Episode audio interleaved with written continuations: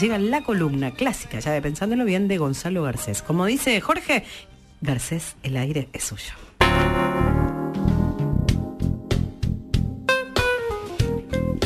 ¿Qué tal amigos? Las últimas columnas que hice en, este programa fueron, fueron historias ficticias, pero hoy tengo ganas otra vez de contarles una historia verdadera, eh, una documentada, una que está en los libros de, de historia, de historia de la literatura en este caso. Y es una historia que sucedió a mediados del siglo XIX y le sucedió a alguien que fue puedo decirlo, muy importante en mi vida, en la vida de millones de personas, por más que, eh, por supuesto, él no lo haya sabido nunca. Y lo gracioso es que es una historia con tantas peripecias y tantos giros dramáticos y, tantas escenas fuertes como mm, cualquier serie de Netflix o de HBO, salvo que pasó en la realidad. y además, a diferencia de lo que pasa al menos en la mayoría de las series de HBO, ¿no? Que suelen ser un poco oscuras y terminar mal. Esta no, esta termina en salvación. Es la historia de alguien que se salva. Y eso me interesa. Eso es lo que tengo ganas de contar hoy. Alguien que se salva. Eh, tal vez sea que es fin de año y será todo lo que pasamos este año, o los últimos dos años, o los últimos tres años, o será cábala, o qué sé yo, pero quiero contar hoy y tal vez también en las próximas semanas historias de gente que podría terminar muy mal y se salva. Eh, la persona que se salva en esta historia es el escritor Gustave Flaubert. Flaubert, si prefieren. Eh, el autor de Madame Bovary, de la educación sentimental, de Bouvard y Pécuchet. Eh, Flaubert, ¿de qué se salvó Flaubert? ¿De qué se salvó este gran escritor? Bueno, de muchas cosas. Se salva del olvido en esta historia, se salva del fracaso, se salva de la soledad, pero, pero por encima de todo, se salva de sí mismo. Y esto me interesa, porque ahí enseguida ya tenemos un tema para pensar, eh, un tema para reflexionar. A veces hay que salvarse de uno mismo Siempre nos dicen, sé tú mismo, sé espontáneo. Bueno, a veces no. A veces tenés que salvarte de vos mismo para poder llegar a alguna parte. Y vamos a ver cómo fue esto para Flaubert. Y vamos a ver cómo esta historia, bueno, esta historia incluye un viaje. Así que pienso un poco también en canciones de viaje. Pienso en esa vieja canción de Sumo que habla de grandes planicies y habla de la sombra de dos compañeros de ruta que viajan y no se sabe si viajan hacia un destino trágico o hacia su salvación.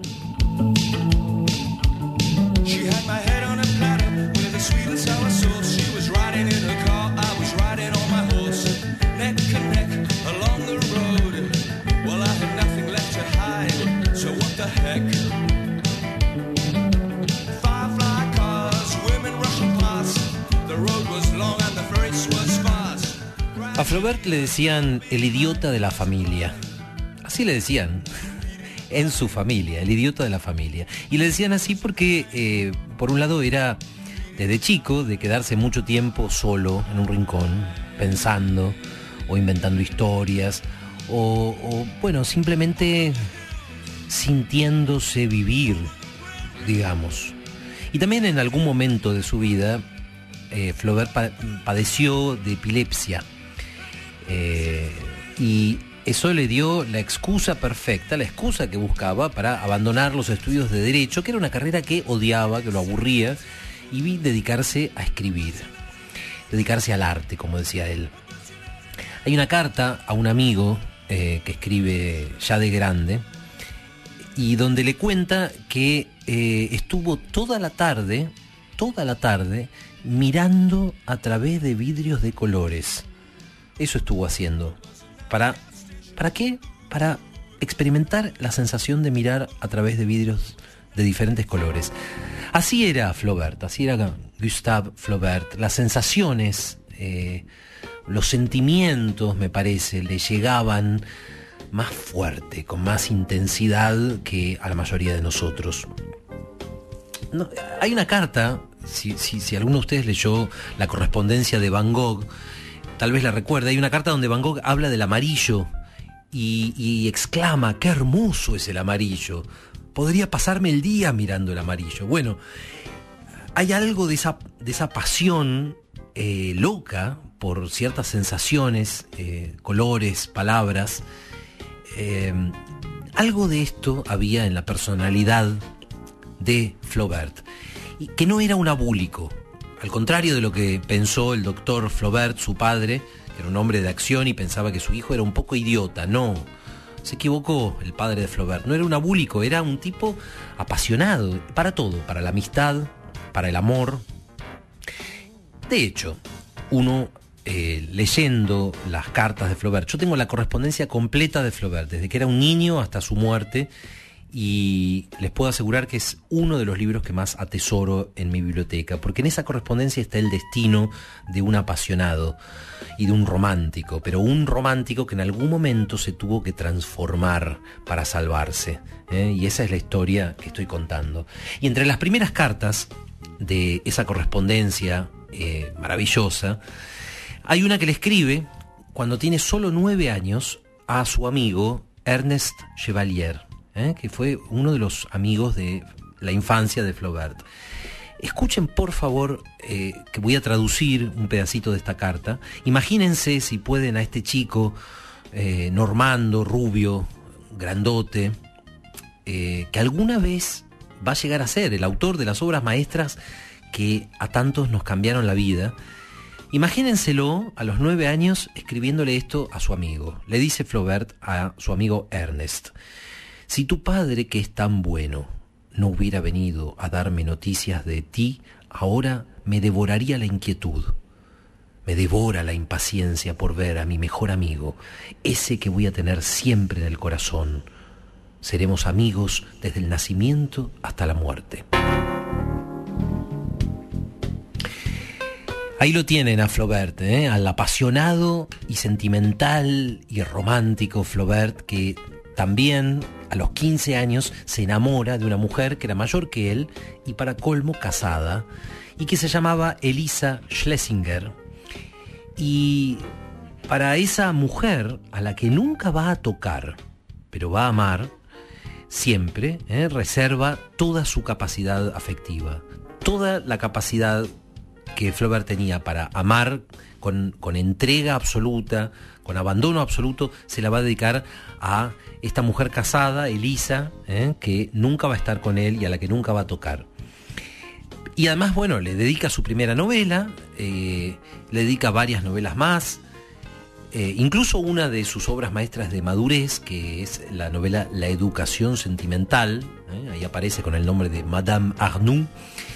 Y todo esto que estoy contando lo cuento para dejar claro que si hay algo que tenía Flaubert era pasión. ¿eh? Tenía un carácter fogoso, tenía, bueno, eso que se llama un temperamento romántico.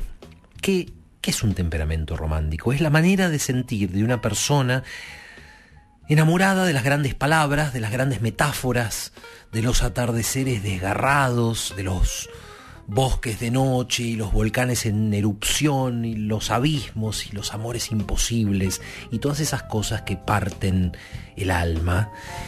Y todo esto, que puede parecer muy hermoso y de hecho es muy hermoso, también era la maldición de Flaubert, era su defecto, su vicio, su debilidad y su adicción porque para su desgracia, esta forma de sentir a Flaubert lo llevaba a escribir mal, mal, rematadamente mal.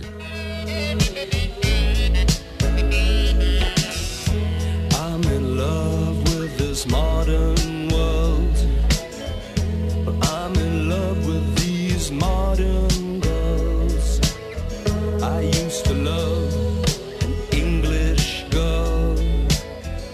Now I love a German girl. Bueno, y con esto amigos, llego a uno de, los momentos dramáticos, tal vez a el momento dramático de esta historia de salvación que estoy contando hoy.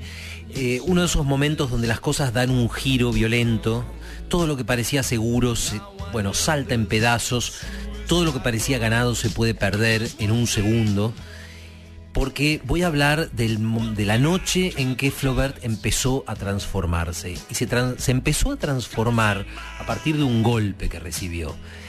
Les cuento, esta es la situación.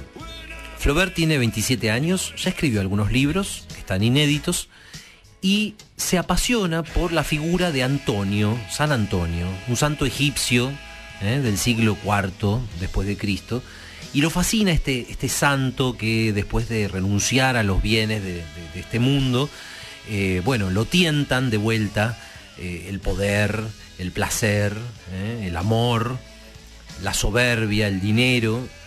y bueno, entonces Flaubert, después de mucho estudiar la vida de este santo antiguo, escribe una larga obra de teatro que se llama precisamente La tentación de San Antonio. Y la escribe en llamas, la escribe eh, riéndose solo, llorando, lanzando gritos, escribe con una, con una pasión que nunca antes había sentido y nunca va a volver a sentir. Y cuando la termina, convoca en su casa a sus dos mejores amigos de ese momento, que son eh, Louis Bouillet y Maxime Ducamp. Estos eran sus grandes amigos literarios en los que confiaba y a ellos les va a leer la gran obra que escribió, esperando que, bueno, como mínimo lo aplaudan, ¿no? Eh, a todo esto Flaubert había quedado en hacer un viaje por Grecia y Egipto una vez que terminara la gran obra. Y ese viaje, bueno, iba a ser de alguna forma su premio, después de el esfuerzo enorme que había representado la escritura de esa obra. Bien, llega el día invita a los dos amigos a su casa, los hace sentarse junto al fuego y empieza a leerles la obra. Y durante tres días y tres noches, con pocas pausas para dormir un poquito y comer algo, les lee en voz alta La tentación de San Antonio. Las caras de sus amigos no presagian algo muy bueno, pero tienen acordado que nadie va a decir nada hasta que no termine de leer. Y Flaubert lee, lee a gritos, casi llorando, con la voz quebrada, les lee su obra, La tentación de San Antonio. Y cuando termina, se hace un silencio y les dice, bueno, ya está, díganme, ¿qué les pareció? ¿Eh? ¿Qué les pareció? Bueno, los dos amigos se miran y le dicen, lo que nos pareció es que tenés que tirar ese manuscrito al fuego y nunca más hablar del tema. Flaubert pegó un grito dicen como si lo hubieran herido físicamente. Y por supuesto, se defendió, como hace cualquier autor, defendió su obra. Les dijo, no, pero eh, no, se equivocan, fíjense, escuchen estas metáforas, estas, estas frases, no me van a decir que no son hermosas. Sí, le dijeron los amigos, son hermosas, pero el problema es que no hay historia. Cada frase por separado que vos escribiste es hermosa, pero no hay personaje, no hay historia, nada cambia en realidad desde el principio hasta el final. Lo único que hacen los personajes de tu obra es hablar, hablar, declamar y declamar. Y en ese momento, al parecer, acuñaron una frase demoledora que describe muy bien lo que era esta obra de Flaubert. Le dijeron, es una diarrea de perlas. Y Flaubert quedó aniquilado. Imagínense la, la decepción después de haber invertido tantas lágrimas y tanta pasión en una obra, que le digan que la tiene que quemar ¿eh? y nunca más hablar del tema. Pero como habían quedado en irse a, hacer este viaje con Maxim a Grecia, también a Turquía y a Egipto, bueno, Flaubert cumple su palabra y se va, parten. Y durante los primeros meses, meses del viaje, esto lo cuenta en sus memorias, Maxime Ducamp, Flaubert casi no habló, estaba en depresión. Era así, era como si lo hubieran matado y fuera su propio fantasma.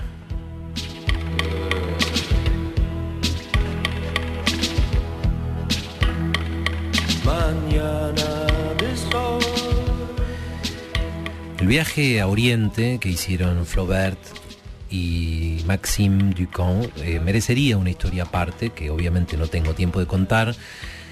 Visitaron Atenas, eh, Corinto, las islas griegas. Eh, en Beirut, parece ser, Flaubert se enamoró de una prostituta que se llamaba Kuchuk Hanem y que seguramente le contagió sífilis. Meditó largamente frente a las pirámides y frente a la esfinge.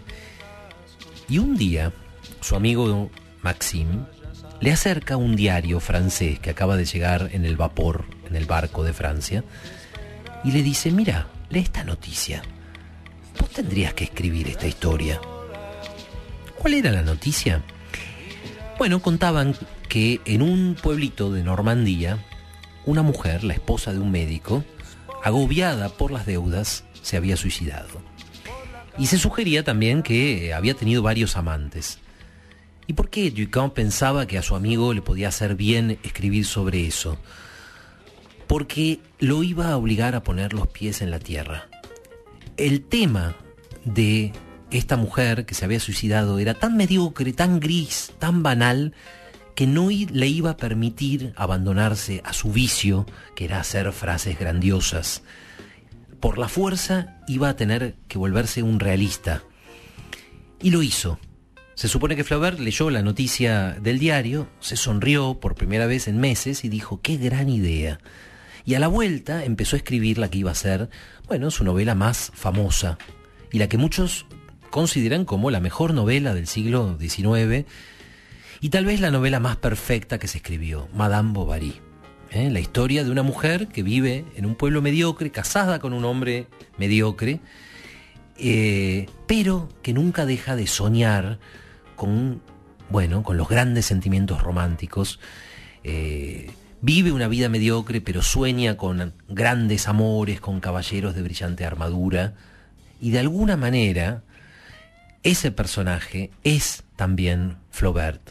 Vale decir que se transformó Flaubert, abandonó su, su, talento lírico, su talento para las grandes frases, y logró al mismo tiempo volverse más sabio, hablar de la realidad y verse a sí mismo desde afuera.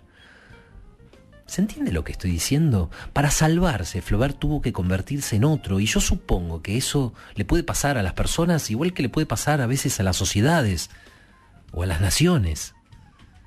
Estamos enamorados de nuestros propios defectos, y para salvarnos tenemos que romper, dar un salto en el vacío, hacer lo que nunca se hizo, convertirnos en algo que ni siquiera sabíamos que podíamos ser. Pero una vez que damos ese salto, a veces descubrimos con sorpresa, con un poco de miedo tal vez, que recuperamos algo, la dignidad, o la decencia, o la justicia, que ya estamos empezando a salvarnos.